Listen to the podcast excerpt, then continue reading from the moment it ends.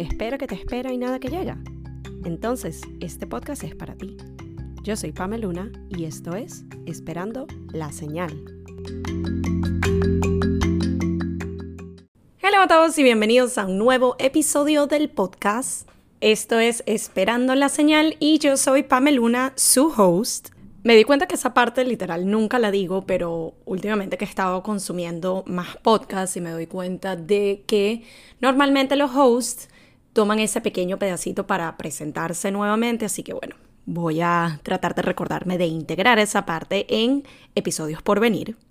Pero volviendo al tema de lo que va a ser el episodio de hoy, este es otro de esos como pan caliente, tema de algo que recién sucedió o que al menos me llegó esa parte clave que necesitaba para poder armar, estructurar la idea que les quiero traer en este episodio. Y les digo como pan caliente porque literal ese aha moment, esa última pieza que me llegó,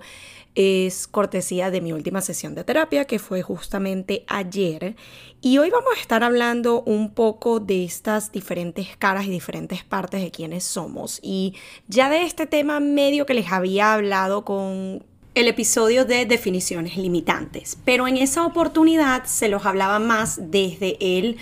eh, solamente puedo hablar de un tema, solo puedo hacer una cosa, porque justamente como lo dice su nombre, tenía esta limitación mental de que yo no puedo hablar de varias cosas a la vez, si no hay una congruencia, la gente se va a perder y para de contar.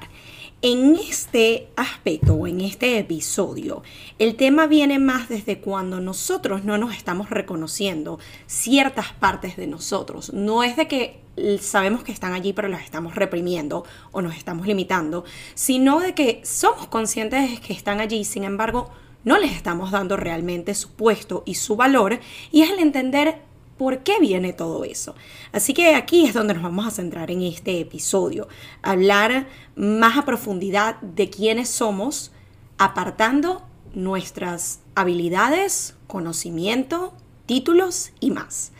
Así que empecemos. Entrando un poco en materia, ayer tuve mi más reciente sesión de terapia y definitivamente, y esto se lo conté a mi terapeuta, eh, fue una de esas que yo entré a la sesión pensando no tengo de qué hablar y les juro que esas siempre, o por lo menos ha sido mi experiencia hasta ahora, terminan siendo siempre las mejores sesiones, porque es como que no venimos específicamente con algo en mente de, ah, esto es de lo que quiero hablar hoy, esto, que ojo, hay veces que hay un tema que está muy presente y que es necesario que lo comuniquemos y que hablemos de ello y que lo analicemos y lo trabajemos. Pero hay momentos donde hay como que esa apertura, y vuelvo otra vez al concepto de apertura que veníamos comentando en episodios anteriores, de mira, no tengo algo per se o un tema que traer a la mesa, pero estoy aquí abierta a lo que salga, lo que vayamos a hablar, lo que se presente.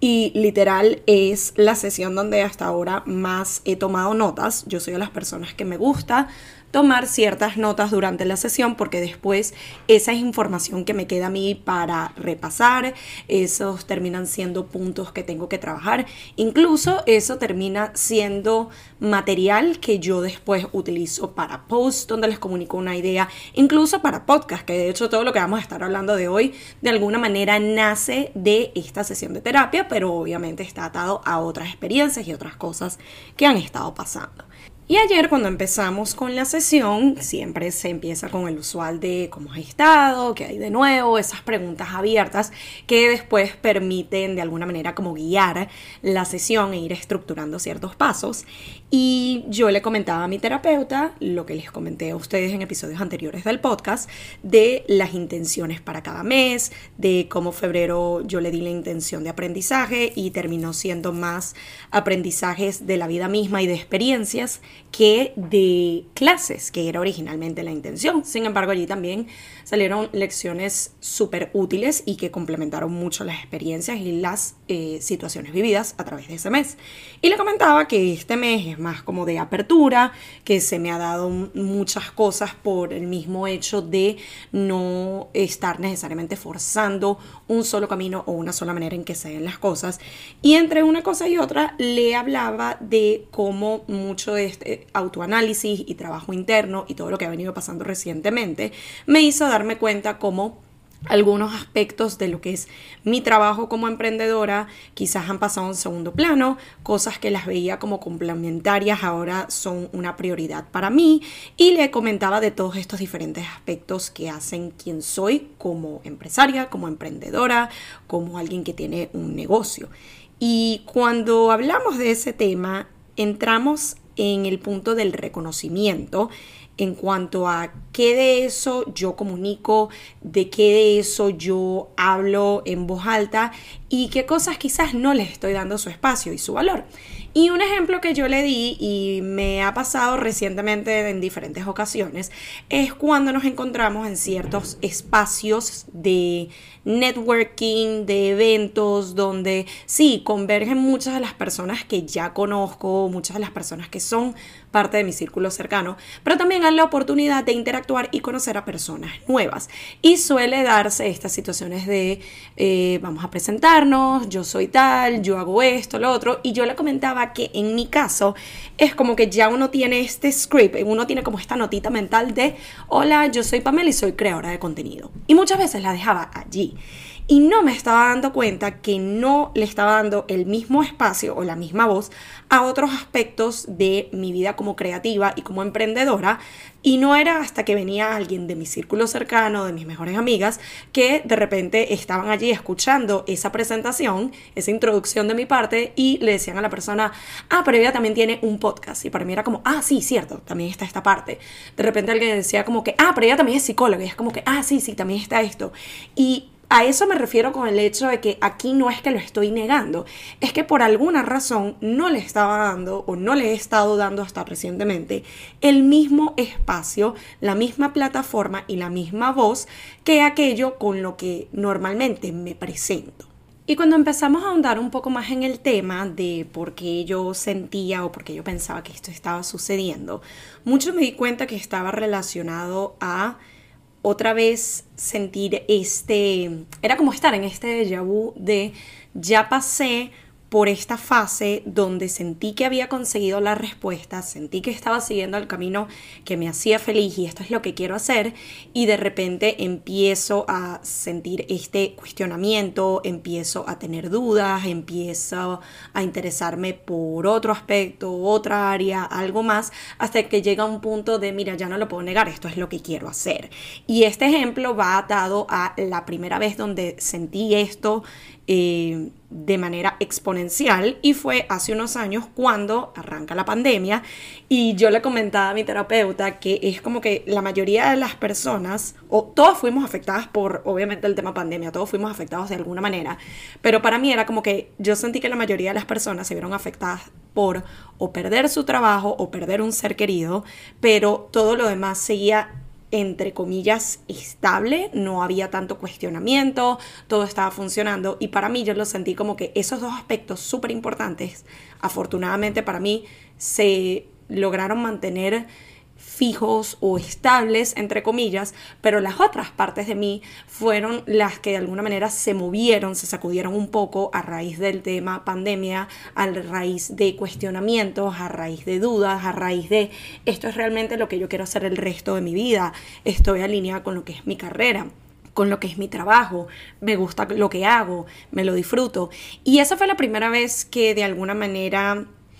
diría que la vida me, me, forzó, entre comillas, a cuestionarme y hacerme estos planteamientos que antes no me atreví a hacerlo, primero porque no llegué a sentir la necesidad y segundo porque creo que nunca había pasado por una situación de este tipo de hacerme tantas preguntas o sentir tanta incertidumbre. Y esa fue la primera vez que me empecé a hacer todas estas preguntas hasta llegar al punto de finalmente entender y aceptar que estaba bien que ya no me gustara cierto camino, que estaba bien que quisiera un cambio, que estaba bien querer hacer las cosas distintas. Pero de alguna manera, a pesar de que mi subconsciente yo sé que el cambio es inevitable y es una constante y pueda que de repente encontramos unas respuestas, pero después vienen más preguntas, es como que eso nunca se detiene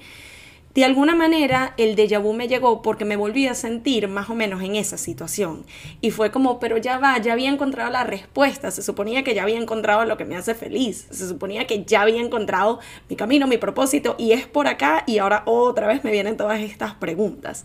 Entonces fue otra vez el entender de que cuando yo escojo hacerme estas preguntas desde la conciencia cuando yo escojo no ir por el camino lineal o de alguna manera seguir el camino lineal, pero también en estas vertientes de mi vida explorar otras áreas, otros intereses, otras cosas que me gustan. Eso viene con incertidumbre, eso viene con dudas, eso viene con cuestionamiento. Pero es a raíz de hacernos todas estas preguntas que logramos llegar a las respuestas que tanto buscamos. Y de nuevo, como ya les había comentado en otros episodios, nueve de cada diez veces esas respuestas están muy adentro de nosotros. Solo nos toca sentarnos a comunicarnos, escucharnos a nosotros mismos. Y volviendo al punto de cuando hacía estas presentaciones y por qué sí estaba hablando más de unas cosas que de otras, me di cuenta de que nuevamente estaba cayendo en esta idea de este es el foco central, este es el servicio principal que yo ofrezco, no estoy hablando de nada más, no porque no quiera, sino porque a lo mejor algunos de ellos no estoy monetizando o no le estoy viendo un valor para con mis clientes ideales o a lo mejor siento que ellos no le van a ver el valor a eso. Y allí fue donde mi terapeuta me hizo una pregunta de esas que son tan básicas, tan sencillas, pero que te dejan como noqueado cuando te das cuenta de que no te habías sentado a pensar en una respuesta para ello. Y es cuando ella me pregunta, ok, en cuanto a todo esto, cuando tú te presentas y hablas de tu creación de contenido, tus servicios de coaching, hablas de ti como psicóloga, hablas de todas estas partes de ti. Si las ponemos a un lado, ¿quién eres? Y yo me quedé en shock, o sea, fría, porque era como, ya va, ¿quién soy? Y me di cuenta de cuán común es, sobre todo en este tipo de situaciones, que cuando uno se presenta a otras personas y cuando uno habla con otras personas por primera vez, y uno va con esa mentalidad de, de, business o del cliente ideal o incluso hasta de querer impresionar a los demás, solemos enfocarnos en lo que es nuestra experiencia, los títulos que tenemos, la educación que hemos recibido, el negocio, los servicios que ofrecemos, pero poco hablamos de lo que nos hace a nosotros únicos, lo que nos hace especiales. Y allí es donde, y aquí viene el término de redes y marketing, ahí es realmente donde está nuestro elemento diferenciador. Ahí es donde está lo que hace que de tantas personas que son creadores de contenido, alguien te seleccione a ti para trabajar contigo. De tantas personas que son coaches, alguien quiera enfocarse en trabajar contigo en lugar de los demás. Y esto se puede aplicar para cualquier otro offering, cualquier otro servicio, cuando es algo que sí lo puedes conseguir en todas estas personas. Pero hay este aspecto en particular que te hace a ti especial. Y la mayoría de las veces va más allá de toda la educación o la experiencia que tengas, va de quién eres tú, va de tu esencia como persona. Y el que ella me hiciera estas preguntas me hizo darme cuenta justamente de ello. Cuando ella me decía, ok, ahorita que estás ofreciendo más servicios de coaching para emprendedores y creativos, que de nuevo, antes era quizás algo más complementario y ahora es de donde más clientes y oportunidades me están saliendo y me lo disfruto y me lo gozo y me encanta. Ella me hacía la pregunta de, ok, qué es lo que te hace a ti especial o diferente en ese aspecto. Y de nuevo, automáticamente mi respuesta iba más de, bueno, pero eh, es que yo soy psicóloga y tengo este background y tengo esta licencia y tengo esta información, pero era todo puramente enfocado en estudios, experiencia, eh, lo que hago. Y cuando ella me decía, ok, pero ve más allá en aspectos personales de ti, tú como persona, tú como Pamela, ¿qué es eso que te hace especial? Y ella misma me ayudó a darme cuenta que una característica muy particular mía, y definitivamente la he venido desarrollando más a partir de esa situación que les dije de pandemia, cuestionamiento y todo esto, es la curiosidad que para mí yo lo veía quizás como una característica más mía, pero ella me ayudó a verlo como un elemento diferenciador, como el hecho de que me importa obtener respuestas tanto para mí como para mis clientes. Me importa que ellos lleguen a ciertas conclusiones que les ayuden a ellos. Me importa que ellos obtengan respuestas que les van a ser útiles. Entonces era darme cuenta como ahí está algo que es muy tuyo, muy Pamela, muy algo que te identifica y no tiene necesariamente que ver con un estudio o un título. Incluso ella me decía, esto es uno de esos aspectos que no te lo enseñan realmente en la universidad o en el colegio. Nadie te da una clase de cómo ser curioso. Eso es sencillamente algo que tú tienes o no. Puedes desarrollarlo de alguna manera, pero es algo que es innato en ti. Entonces, velo como un aspecto que te diferencia y que te hace especial. Y cuando nos adentramos más en este tema de la curiosidad y de hacerme todas estas preguntas, yo le comento de que efectivamente sí, estoy de acuerdo, soy una persona curiosa y me cuestiono todo, definitivamente mucho más de un tiempo para acá,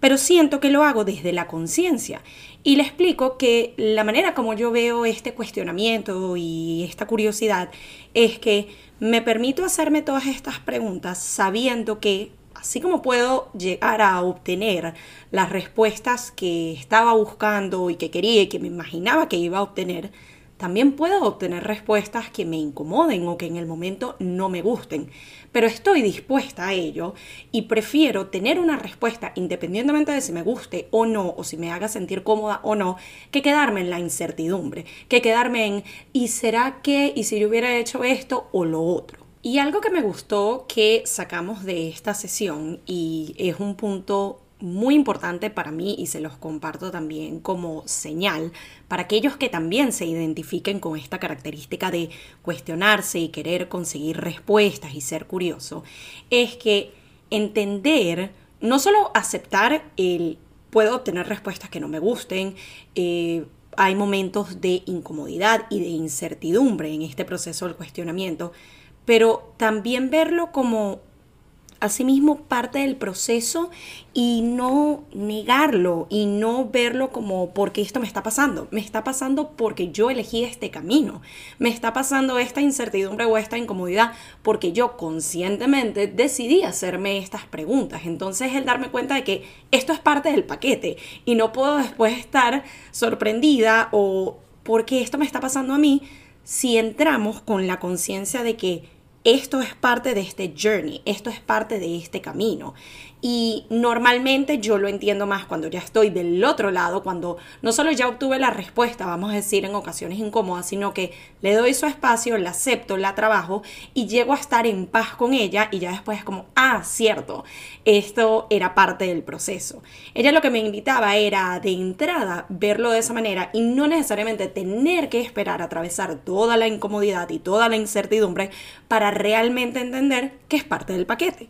Esto me permitió abrazar todas las partes que conllevan este proceso de cambio, de cuestionamiento, de preguntas. Y volviendo al punto de cuando eh, estoy en estas situaciones de me presento, hablo de ciertos aspectos más que de otros, era entender que mucho internamente yo no lo estaba viendo alineado con mi propósito principal. No es que negaba esas partes, pero es como que no le veía el sentido o no le veía cómo estaba unido a lo que yo estoy comunicando, a lo que yo estoy haciendo, a lo que estoy monetizando, a lo que es mi propuesta de valor, a quien soy principalmente, a quien soy frente a otros. Incluso lo conecté con el punto que les eh, llegué a hablar en más detalle en el episodio de las definiciones limitantes, cuando yo le comenté a ella de que, mira, incluso tengo ciertos aspectos de que sí me gustan y sí son importantes para mí, pero tampoco les había estado dando como su espacio y su valor porque sentía que era algo que de nuevo no estaba alineando con lo que yo hablo o lo que yo hago. Y le di el ejemplo de la moda, el modelaje, estar frente a una cámara yo le decía que mucho me tomó de nuevo este proceso de cuestionamiento de, ok, aquí sí estás de alguna manera queriendo ignorar o queriendo negar algo que te gusta y le comentaba que a través de procesos recientes, aquí tanto de cursos como de experiencias vividas, me di cuenta de que esto es algo que me ha gustado de toda la vida. Le hice referencia a esto de ver fotos viejas y hay ciertas historias que están conmigo desde que estoy chiquita, de cuando me decían como que no poses de cierta manera, posa normal y era como, pero es que a mí me encantaba. Y quien soy yo frente a una cámara es algo que me hace sentir súper confiada, súper conectada conmigo, súper ligera, amo quien soy en esas situaciones, pero mucho de este cuestionamiento para mí me lo hacía ver al principio como que no, esto no está alineado a quién eres tú, la Pamela profesional, la Pamela emprendedora. Es como que esto no tiene ningún sentido estando acá, entonces como que lo apartamos. Y ella me hizo ver de que, mira, Todas estas son vertientes y partes de ti, es como una de tus máscaras. Y ella me decía, no quiero que veas las máscaras como algo de esconderse, sino de cómo nos presentamos al mundo, qué cara le estamos dando a los demás cuando, por ejemplo, en este caso, nos presentamos o hablamos de nosotros. Y ella me decía, siempre hay como que esta mm, idea o este estereotipo, por ejemplo, en cuanto a los que somos psicólogos, que era el ejemplo que yo le ponía inicialmente en mi cabeza esta definición o esta creencia limitante era si yo soy psicólogo y soy profesional de salud mental, a la vez yo no puedo ser modelo, porque una cosa no tiene que ver con la otra. Y ella me decía, mira, existe esta idea o estos aspectos eh, que la gente ve o piensa que tienen todos los psicólogos de los psicólogos son súper pacientes y son casi que medio hippies y son súper educados y siempre se la pasan leyendo y tienen toda esta información y esta sabiduría, pero Así como tú puedes ser de repente la psicóloga que va a la playa y se lleva un libro y se le pasa leyendo todo el día, esa misma psicóloga también puede agarrar parte de ese mismo día para tomarse fotos en la playa porque le gustan. Y literal me estaba describiendo porque yo he sido esa persona. Entonces ella me hablaba mucho de este aspecto de ve estas diferentes facetas de ti y estas diferentes máscaras, de nuevo, no desde el esconder quiénes somos, sino de cómo nos mostramos al mundo y entender de que el punto clave o como todo tiene un sentido o como todo converge es que vienen de mí, de quién soy yo, de quién es mi persona. Y hay aspectos de nosotros que no necesariamente tienen que estar alineados per se al propósito, sino que sencillamente son parte de nosotros, lo que nos gusta y lo que nos hace felices. Y finalmente otro aspecto que ella me ayudó a ver, y este lo conecto un poco con la idea que les dije antes de ciertas áreas de nuestras vidas en donde hay una estabilidad versus otras donde hay todo este cuestionamiento y esta curiosidad y toda esta preguntadera. Y ella me hizo entender que está bien que hayan ciertas áreas de tu vida donde hay estabilidad, eh, de alguna manera una zona de confort. Y ella me decía, y concuerdo totalmente con ella y he sido eh, guilty, he sido culpable de esto,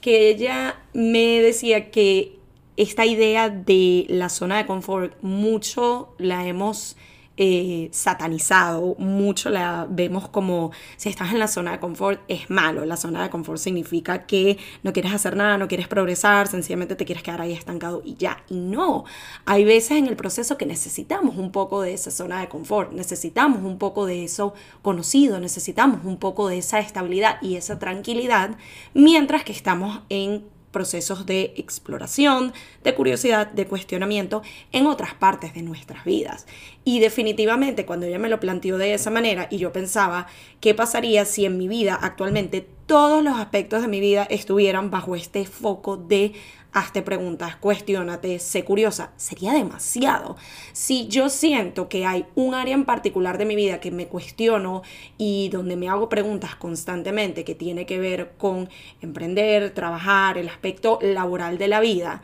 y ya me parece demasiado teniendo todas las otras partes de mi vida, entre comillas, en estabilidad y de alguna manera en zona de confort, ¿Cómo haría yo si todo estuviera bajo cuestionamiento y preguntas? Entonces fue el darme cuenta de que es necesaria a veces también un poco esa zona de confort, viéndola desde este aspecto y no desde el estoy cómoda, me estoy quedando aquí, no me quiero mover, no me quiero cuestionar. Es parte también de ese proceso y es importante entender la estabilidad que esa zona de confort nos provee en ciertas áreas de nuestra vida mientras estamos explorando otras, mientras estamos cuestionando otras, mientras estamos siendo curiosos en otros aspectos. Así que para ir cerrando, las ideas claves y las señales que les dejo con este episodio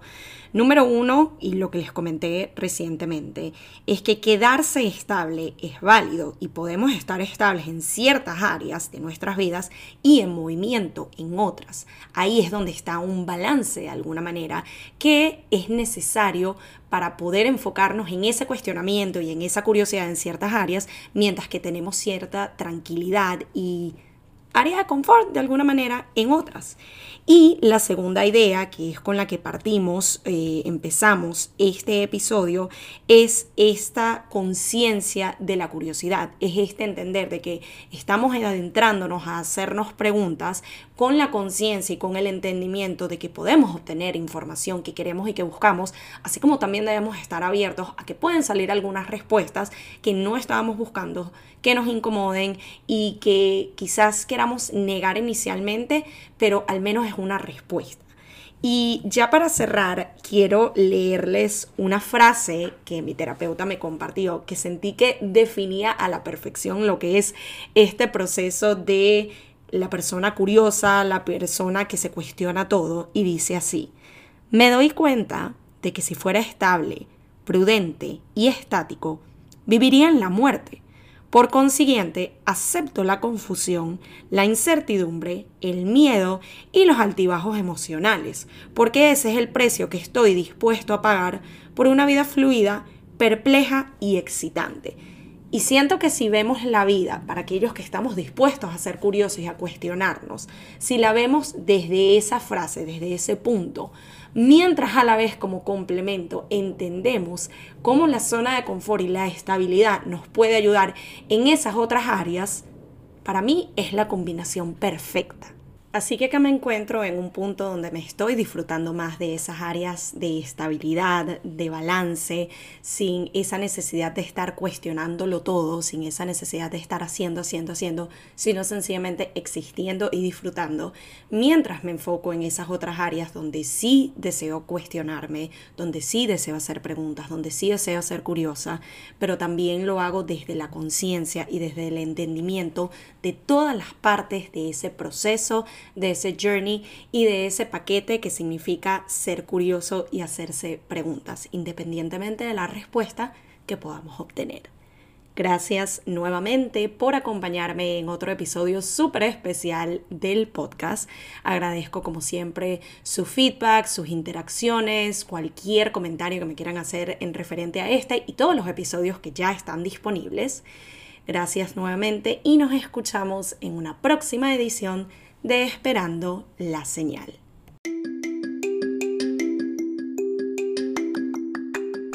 Y esto fue Esperando la Señal, un podcast donde aprendemos semana a semana que a veces solo falta una señal para dar el primer paso. Nos vemos en un próximo episodio.